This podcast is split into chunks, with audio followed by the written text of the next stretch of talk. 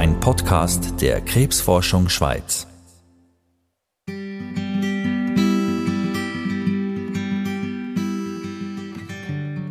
Ich habe gewusst, ich habe einen Tumor, aber halt die Konsequenzen noch nie kennt. So ein bisschen das, was die Erwachsenen halt haben. Und es hat schon ein paar Tage gebraucht, glaube ich, bis ich selber realisiert habe, was es wirklich heisst und was ich für einen Weg vor mir habe.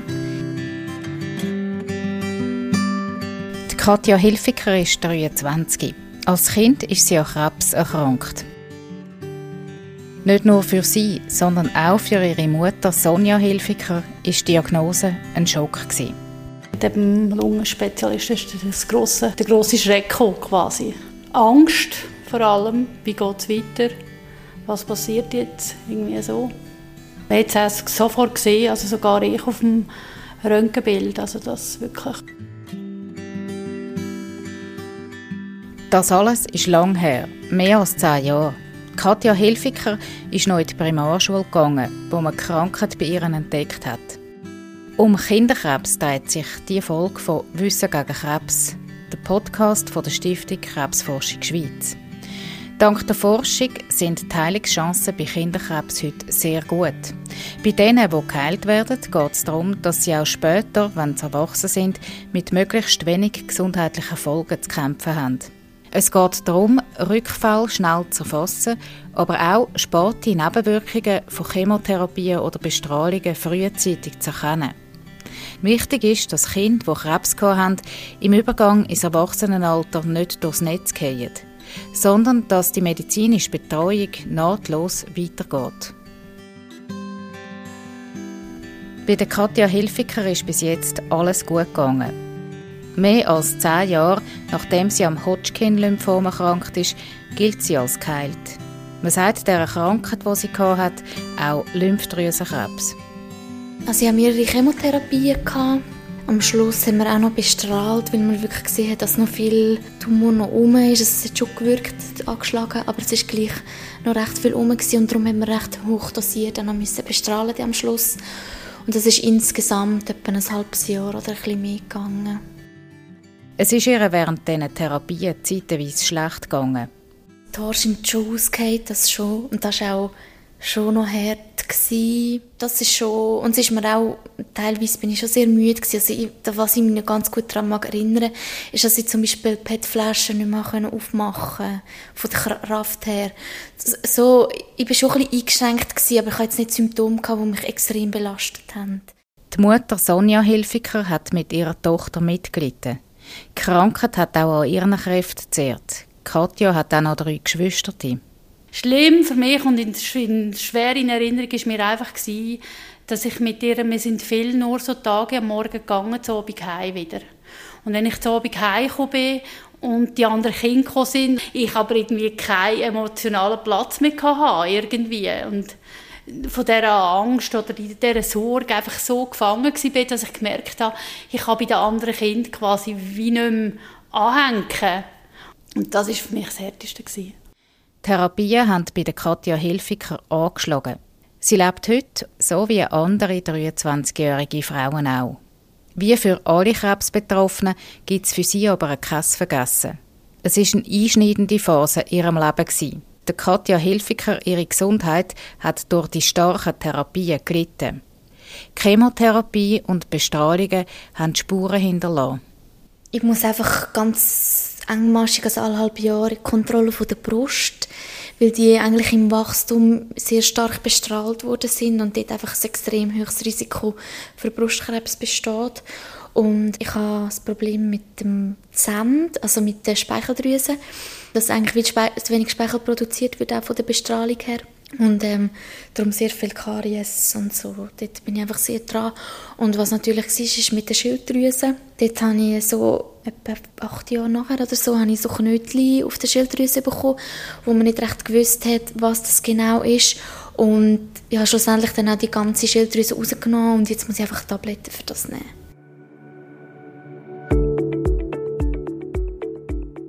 Katja Hilfiger ist im Kanton Aargau aufgewachsen.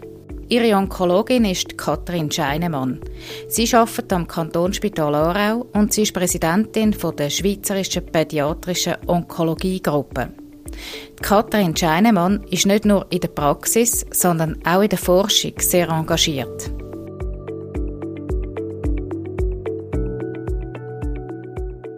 Ich habe Frau Hilfiger in unserer Nachsorgesprachstunde kennengelernt. Das ist eine Sprachstunde, wo Kinder und Jugendliche, ehemalige Krebspatienten, nachkontrolliert und vor allem schaut, haben sie vielleicht wieder einen Rückfall von ihrer Ursprungserkrankung oder auch, was sind die Therapien, die wir geben, also Chemotherapie, medikamentöse Therapie oder Strahlentherapie oder Operationen, auch für Spotfolgen, Nachwirkungen, die halt dann wirklich zum Teil auch erst nach Jahrzehnten auftreten. Die potenziellen Nachwirkungen wird man möglichst schnell erkennen, damit man früher etwas dagegen unternehmen kann. Weil man möchte, dass die sogenannten Survivor, Überlebende vom Krebs, ein möglichst gutes Leben führen können.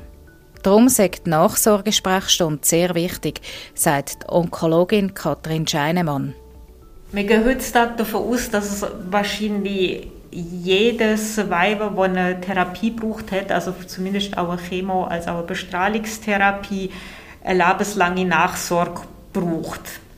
Außer es wäre eine sehr, sehr milde Therapie gewesen, aber die ganze Kombinationstherapie, weil wir gesehen haben und auch das in der Forschung gesehen dass zum Teil gewisse Spotfolgen erst nach Jahrzehnten auftreten. Also man kann nicht sagen, wenn man nach fünf oder zehn Jahren nichts feststellt, dass es dann auch, auch immer so bleibt. Und aus dem Grund ist es ganz, ganz wichtig, dass die weiter nachgesorgt werden, dass da kein Bruch entsteht und dass sie vor allem von Leuten nachgesorgt werden, die auch verstehen, nach was dass sie müssen suchen Jetzt gibt es aber bei diesen Survivor, also bei Kindern, die mal an Krebs erkrankt sind, einen Knackpunkt. Wenn sie erwachsen werden, brauchen sie eigentlich nicht mehr in erster Linie eine Kinder- oder Jugendonkologin, sondern einen Arzt für Erwachsene. Und dann äh, muss es eine sogenannte Transition geben, also quasi der Übergang von der Kinder- und Jugendmedizin ins Erwachsenenalter. Da ist nicht ein 18. Geburtstag als Fixtermin gekoppelt, sondern eine Transition ist auch ganz wichtig, dass man wirklich schaut, wo steht unser Weiber.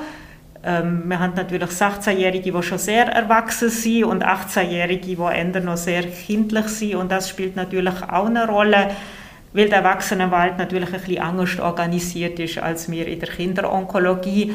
Und das wichtigste Punkt ist, der Survivor muss noch schon recht selbstständig sein. Oder bei uns spielen die Eltern einen sehr großen Anteil. Aber die Idee ist natürlich auch, dass man sie so gut vorbereitet, dass sie selber ihre Geschichte kennen, dass sie wissen, auf was dass sie müssen achten und sich auch wirklich selbstständig dann um Termine können kümmern und auch sich dann mit dem Arzt austauschen und wissen, worum das es geht. Also es ist sehr, sehr facettenreich, die Transition von Kindern zu den Erwachsenen vorzubereiten. Am Kantonsspital Aarau arbeiten die pädiatrische Onkologie und die für Erwachsene eng zusammen. Die Wege auf dem Spitalareal sind auch nur kurz. Als allererstes kommen die erwachsenen Kollegen hier ins Haus, dass sie sich noch wie geborgen fühlen. Und dann schaut man das zusammen an, man lernt sich kennen. Und dann fragt man auch, wo machen wir die nächste Sprachstunde, nochmal da oder da. Und dann geht aber auch ein von unserem Team mit dazu. Und dann auch dann wieder, wenn Freude heißt sich wirklich von uns wie freigeschwommen, dass sie unseren Input nicht mehr brauchen und reiner durch die erwachsenen Kollegen können nachgesagt werden Katja Hilfiger, die als Kind an Lymphdrüsenkrebs erkrankt ist, kann sich gut an diesen Prozess erinnern. Es ist halt, ich bin also dann fast zehn Jahre bis 20 noch in der Kinderklinik gewesen.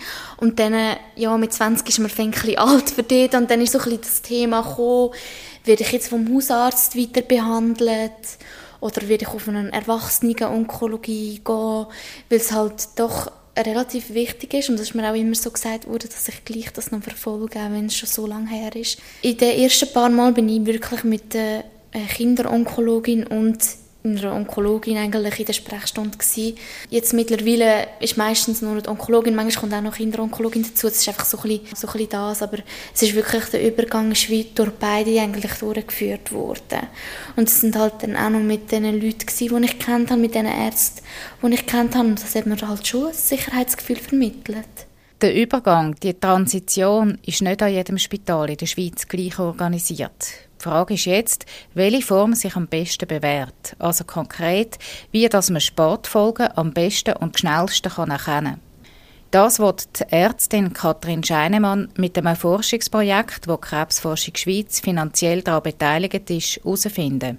Da geht es darum, dass man die verschiedenen Nachsorgemodelle, die möglich sind, ähm, was es in der Schweiz auch gibt, miteinander vergleichen und zwar mit unmittelbarem Input vom Survivor. Weil vielleicht ist für den einen die Eismodell besser als andere. Also das heißt, wir haben das von unserem Standort verglichen mit einem Standort, wo an Hausarzt überwiest und einem, wo eigentlich direkt ohne so einen langen Transitionsprozess also nur mit einem einzigen Kontakt an der Erwachsenenonkologie verweist. Und wir fragen zum Beispiel den Survivor ab, wie ist er da damit zufrieden gewesen, aber auch wie viel hat er denn von dieser Aufklärung behalten, also wie viel weiß er von seiner Geschichte oder was man alles muss nachsorgen, um wirklich so ein bisschen Ideen zu bekommen. Es kann auch helfen bei Kliniken, die das vielleicht noch nicht so strukturiert aufgebaut haben, dass sie sich an ein bisschen können, können orientieren können. Was sind so wichtige Komponenten, wenn man so etwas will aufbauen will? Am Kantonsspital Aarau ist die Transition in der Regel ein längerer Prozess. Die krebsbetroffenen jungen Menschen erfahren alles über ihre Krankheitsgeschichte. Sie werden zu Experten für ihre eigene Gesundheit. Ein großer Teil unserer Sprachstunde ist natürlich auch Aufklärung, oder? Es geht eher darum, äh, zu sagen, kann man gewisse Sachen positiv beeinflussen. Ich meine, wenn man zum Beispiel eine Bestrahlung hat, wo die Lunge drin hat, sollte man ganz sicher nicht rauchen. Man sollte auch sonst nicht rauchen, aber da können wir es auch wirklich nochmal ganz so ein Beispiel aufzeigen. Oder halt eben sportliche Aktivität, gesunde Ernährung sind dann vielleicht nochmal wichtiger, sind für uns alle relevant. Aber uns ist es ganz, ganz wichtig, der Survivor selber muss genau wissen, warum wir das machen. Und das braucht natürlich auch, das können wir nicht in einmal in einer Stunde machen, sondern das braucht Zeit, bis das aufgebaut ist. Gerade wenn man sich überlegt, ein Teil von unseren Kind ist vielleicht äh, noch nicht einmal zwei gewesen, wo sie behandelt worden sind. Da hat man noch nicht so eine aktive Erinnerung, was denn gesehen ist. Das heißt, denen müssen wir ihre medizinische Geschichte wieder erzählen und das können vermitteln. Und ich glaube, es ist ein ganz wichtiger Standpunkt. Der Survivor muss überzeugt sein, dass ihm das etwas bringt. Am besten wäre es natürlich, wenn man Sportfolgen von Therapien ganz könnte verhindern Das, sagt Kinderonkologin Katrin Scheinemann, sei noch ein heroisches Ziel. Für sie spielt die Stiftung Krebsforschung Schweiz bei der Klärung von all diesen Fragen eine ganz entscheidende Rolle. Krebsforschung Schweiz ist wichtig, weil plakativ vor 50 Jahren hat kein Kind seinen Krebs überlebt und heute überleben das fast 90 Prozent. Es werden also grosse Fortschritte gemacht. Fortschritte, die ganz direkt den Kindern zugutekommen, die an Krebs erkranken. Jedes Jahr sind es etwa 300 in der Schweiz.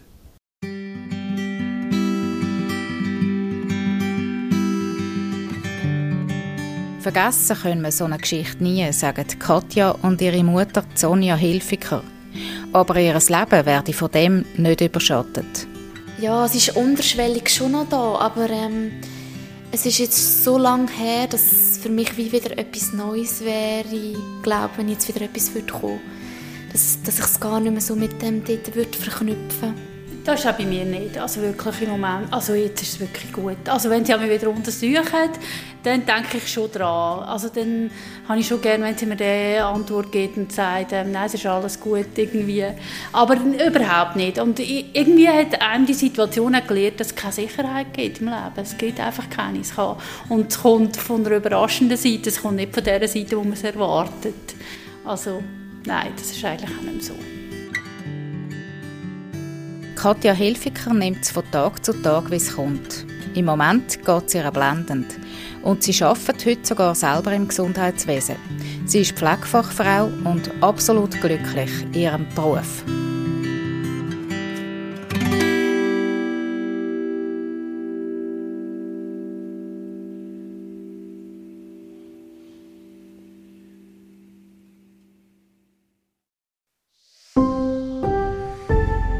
Podcast der Krebsforschung Schweiz.